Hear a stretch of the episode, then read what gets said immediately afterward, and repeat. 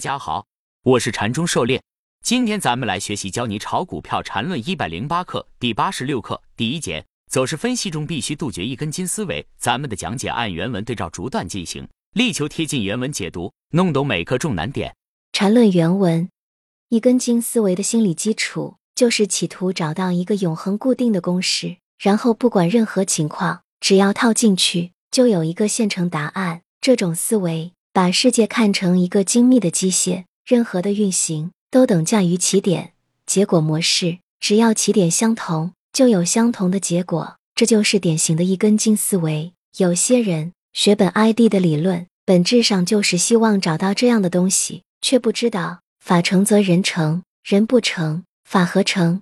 狩猎解读：一根筋思维就是禅师常说的偷心不死。想要用同样的方法一成不变的坐享其成，没有一成不变的东西。股市里更是如此。随着科技发展，信息传播的速度日益高效，市场变化更是瞬息万变。我们要建立自己的操作模式，也要根据市场的变化来改进自己的模式。要动态的发展的看待市场，尤其是在学习别人操作模式的时候，更要注意各种细节。你看到的可能只是表象，同样是打板，不同的人。不同的时期，有的人可能快速翻倍，也有的人可能亏得一塌糊涂。学习缠论更是如此，每个人的理解程度、执行力都不同，要给自己预留一些回旋的余地。禅师说股市是提款机，但自己是不是钢铁战士呢？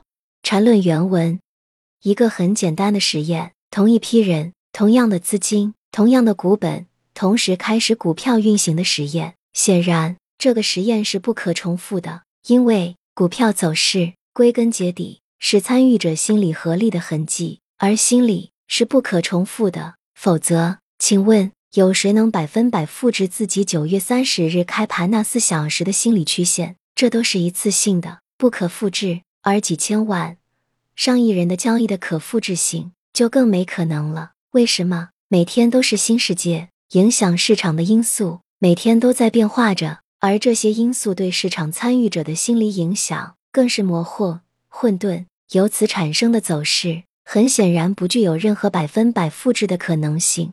狩猎解读：世界上唯一不变的就是变化本身。同样，还有一句名言：人类从历史中学到的唯一教训，就是人类没有从历史中得到任何教训。当然，这并不是说我们无所适从，规律还是有的，但是必须被我们掌握才能够利用。任何结论的成立，都是有它成立的原因、背景和历史条件，不是能够简单重复和复制的。尤其是在现在社会，全球信息互通。传播高速，相互影响。我们每天接受各种外界信息的刺激和反馈，面对的市场都是崭新的。我们能做的就是对走势进行完全分类，然后按照预定的操作，对不同的状况采取不同的应对措施。当然，也需要有一定临时应变处置。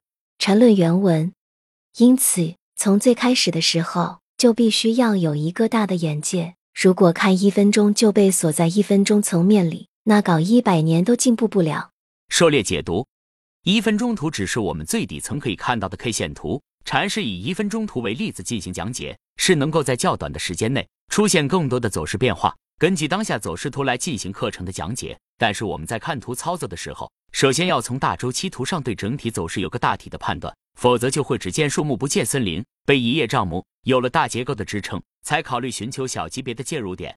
禅论原文，一个很简单的例子，也是最基础的一步。就是必须动态的把握各种概念，例如第三类卖点，这在不同的情况下，其操作意义显然是不同的。不妨以此为例子，仔细分析一下。狩猎解读：什么是动态的把握各种概念？就是根据其所处的不同背景来考虑它的不同意义。举个不一定恰当的例子，同样一根火柴划着了，把它放在蜡烛旁边和放在火药桶旁边的意义是不同的，但火柴还是那根火柴。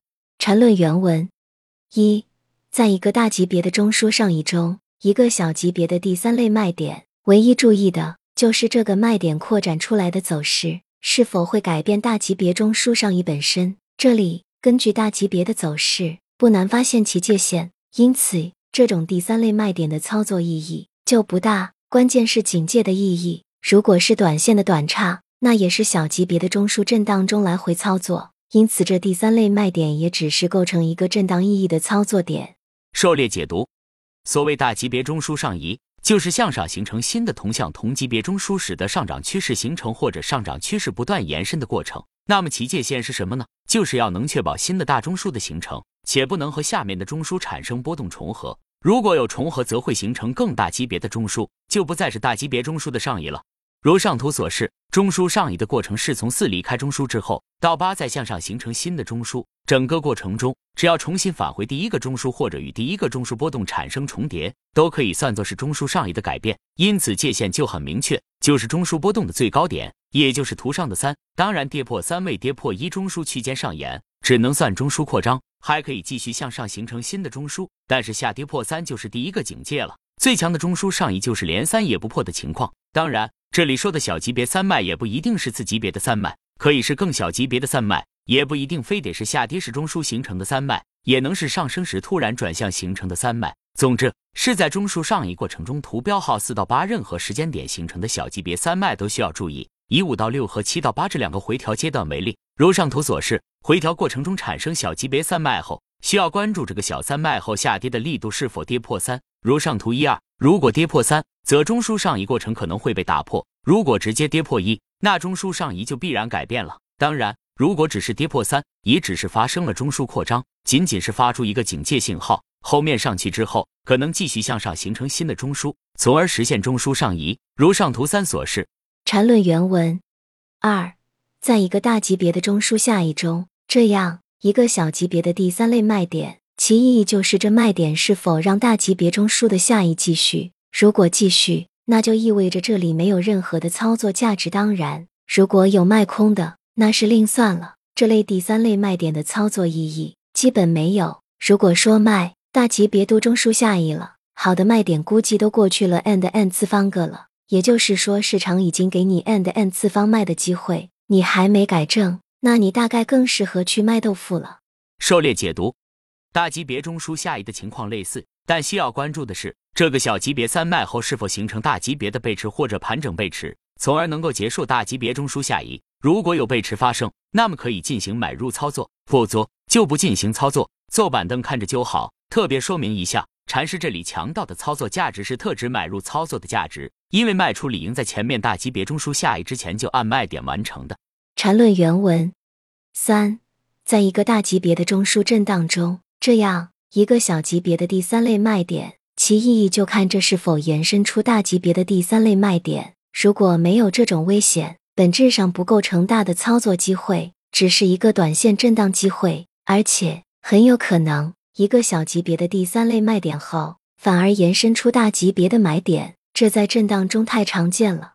狩猎解读：大级别中枢震荡过程中产生的小级别第三类卖点，需要特别注意的是，这个第三类卖点是否能够造成大幅向下脱离中枢。并可能导致大级别中枢三脉的发生，否则只能是中枢震荡买点，或者是一个大级别的区间套买点。如下图所示，以小级别三脉后大幅下跌离开大级别中枢，这时就有大概率产生大级别的第三类卖点，这是需要格外注意的。否则大概率继续中枢震荡。如二可能是不错的短差买点。另外如三所示，如果这个小级别三脉位于大级别走势的区间套背驰段，那这个小级别三脉后反而可能会是一个大级别买点。